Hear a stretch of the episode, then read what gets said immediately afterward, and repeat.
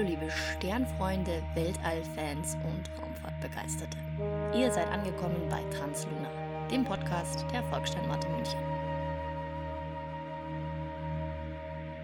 Wir informieren euch über aktuelle astronomische Ereignisse und gehen auf besonders interessante Themen näher ein. Mein Name ist Jana, ich bin Astrophysikerin und Mitarbeiterin der Volkssternwarte.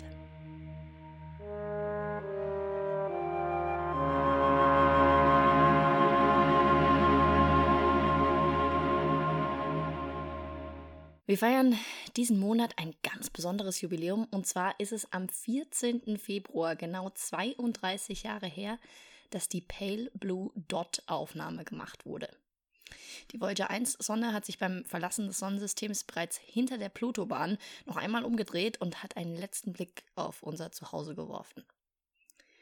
Ja, und sie hat dabei ein Foto geschossen von der Erde, die aus einer solch gewaltigen Entfernung von 6 Milliarden Kilometern nur noch als blassblaues Staubkorn erschienen ist, umringt von der großen Dunkelheit des Weltalls. Dieses Foto wird oft als eines der wichtigsten Fotos der Menschheit gesehen, weil es uns einen Blick auf unser Zuhause ermöglicht, der so noch nie da gewesen ist. Wir sehen die Erde tatsächlich im großen Kontext des Weltalls und uns wird die tatsächliche Größe dieser Welt zum ersten Mal wirklich klar. Ein bisschen was zum Hintergrund. Voyager 1 ist Teil der Voyager-Mission, die aus Voyager 1 und 2 bestand.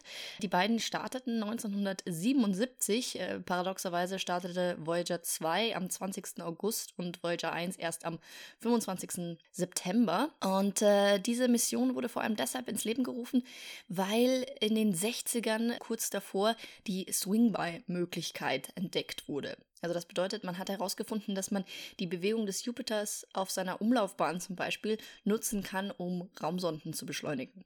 Swingbys werden heute andauernd gemacht in Raumfahrtmissionen und man nutzt einfach die Bewegung von Planeten, um so eine Art Slingshot-Manöver nennt man das auch zu machen, sodass äh, die Raumsonden dann von alleine sozusagen beschleunigt werden, ohne dass wir sehr viel Treibstoff dafür aufgeben müssen. Das Missionsziel der Voyager-Sonden war vor allem, dass es wenig Kenntnisse über die äußeren Planeten zu diesem Zeitpunkt gab. Also es war überhaupt mal wichtig, dorthin zu kommen, aus der Nähe Aufnahmen zu machen und genauere Untersuchungen von Jupiter und Saturn anzustellen und vor allem auch deren Monde. Besonders interessiert war man an dem Jupitermond Io und an dem Saturnmond Titan.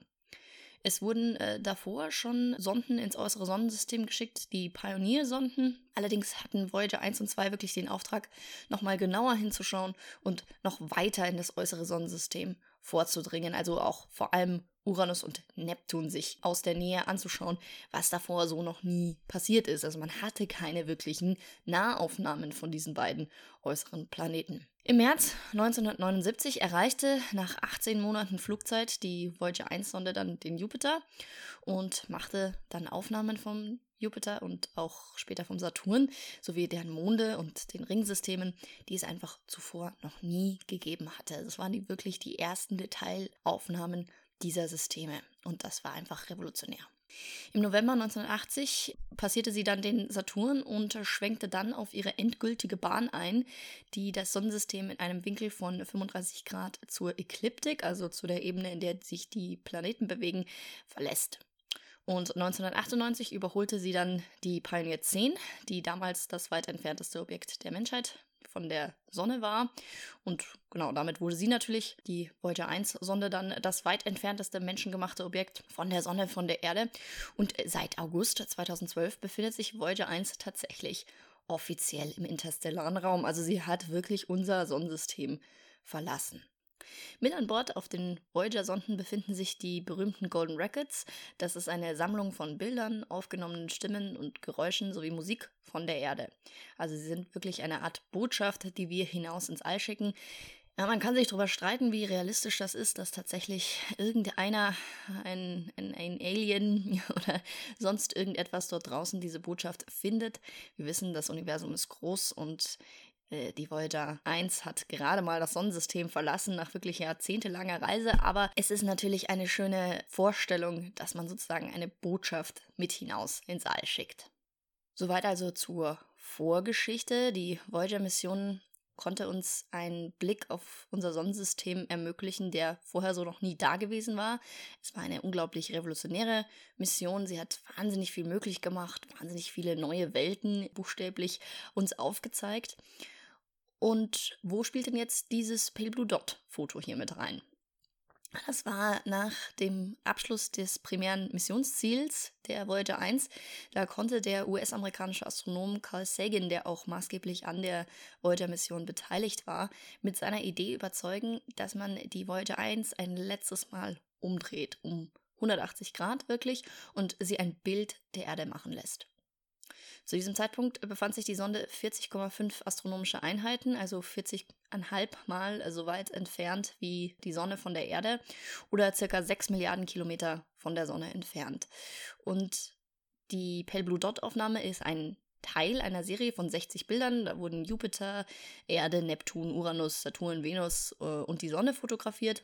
Pluto und Merkur sind zu klein, um tatsächlich diesen Fotos aufzufallen und Mars befand sich zu dem Zeitpunkt zu nah an der Sonne, also der konnte nicht eigens fotografiert werden. Man sieht eben auf dieser berühmten Pale Blue Dot Aufnahme unsere Erde in der großen Dunkelheit schweben. Sie ist wirklich nur ein einziges Pixel, ein blassblauer Punkt, Pale Blue Dot, und um sie herum nichts als große Leere. Man sieht so ein paar Strahlen auf dem Bild und die sind entstanden durch die Streuung des Sonnenlichts auf der Kameraoptik. Also die Kameraoptik der Voyager 1 war nicht dafür ausgerichtet, direkt auf die Sonne zu zielen, sondern sie war dafür ausgerichtet, dass diese Sonde sich eben von der Sonne wegbewegt.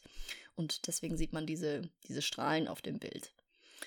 Aber ansonsten sieht man hauptsächlich, wie klein, wie alleine und vielleicht auch wie insignifikant die Erde tatsächlich ist. Das Bild inspirierte Carl Sagan zu seinem Buch Pale Blue Dot, A Vision of the Human Future in Space, also der blassblaue Punkt, eine Vision der menschlichen Zukunft im All. Er hatte damals schon mit seiner TV-Sendung Kosmos einen Beitrag zur Wissenschaftskommunikation im Bereich der Astrophysik geleistet und mischte mit seinem neuen Buch nun philosophische Anschauungen über die Menschheit und ihren Platz im Universum mit den damaligen Kenntnissen bezüglich des Sonnensystems, unserer Galaxie und dem gesamten Weltall. Also er hat wahnsinnig viel dazu geschrieben. Es ist auch eine von mir aus große Empfehlung, dieses Buch äh, sich selber mal durchzulesen. Ganz egal, ob man mit dem Thema noch nie was zu tun hatte, ob man gerade so in die Astronomie erst reinschnuppern möchte oder ob man sich schon einen Experten, eine Expertin wähnt. Das Buch ist großartig geschrieben. Es erklärt Zusammenhänge sehr schön und neben den astrophysikalischen äh, Tatsachen mischt es eben diese philosophische Anschauung in Bezug auf die Menschheit mit rein.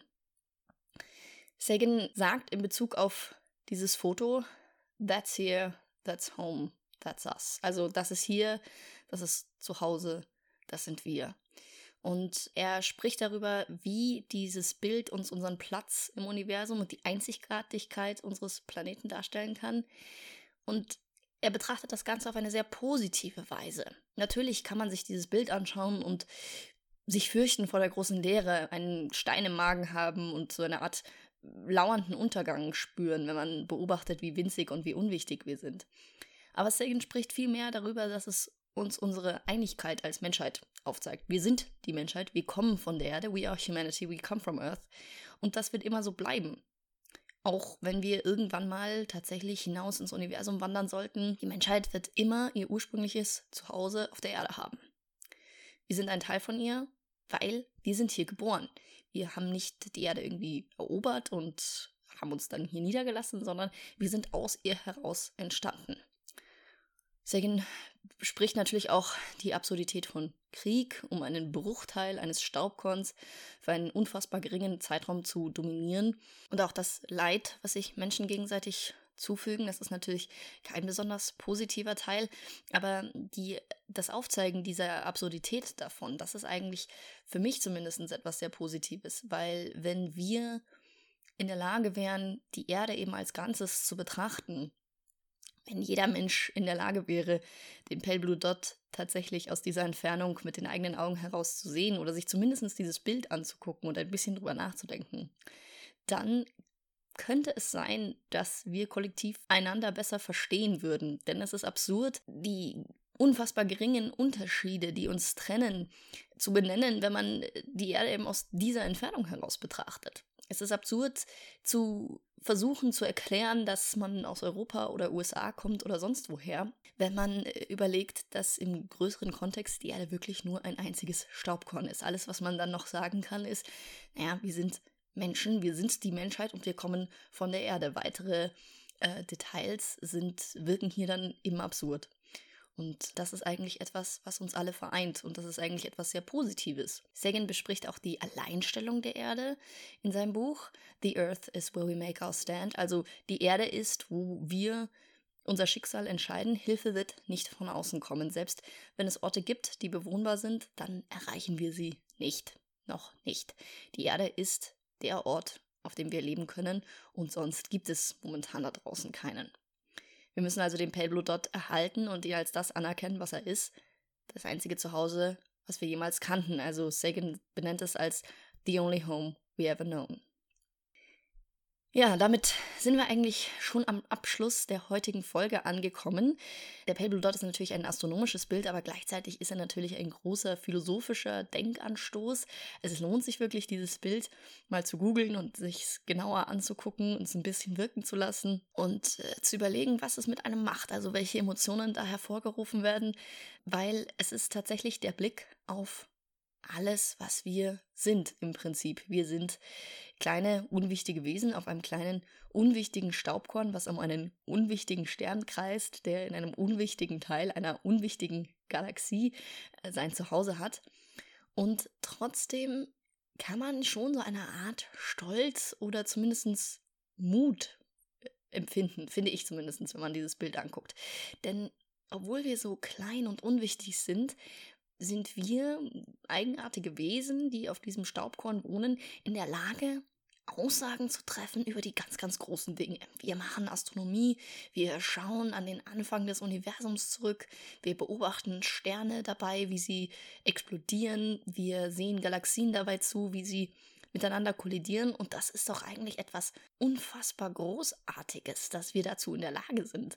Und ich finde, diese Anschauung des Pale Blue Dot ist eine, wo man eben keine Furcht empfinden muss oder dieses Gefühl der großen, großen Leere haben muss. Also wer an diesem Valentinstag eine etwas andere Liebeserklärung machen möchte, der kann sich ja mal mit dem Pale Blue Dot Foto beschäftigen, ein bisschen länger darauf schauen, ein bisschen überlegen, was es denn so auslöst, was man denn dabei tatsächlich fühlte. Das sind ja alles Fragen, die in der Astronomie sonst nicht so von Wichtigkeit sind. Aber da wird uns eben unser Zuhause gezeigt.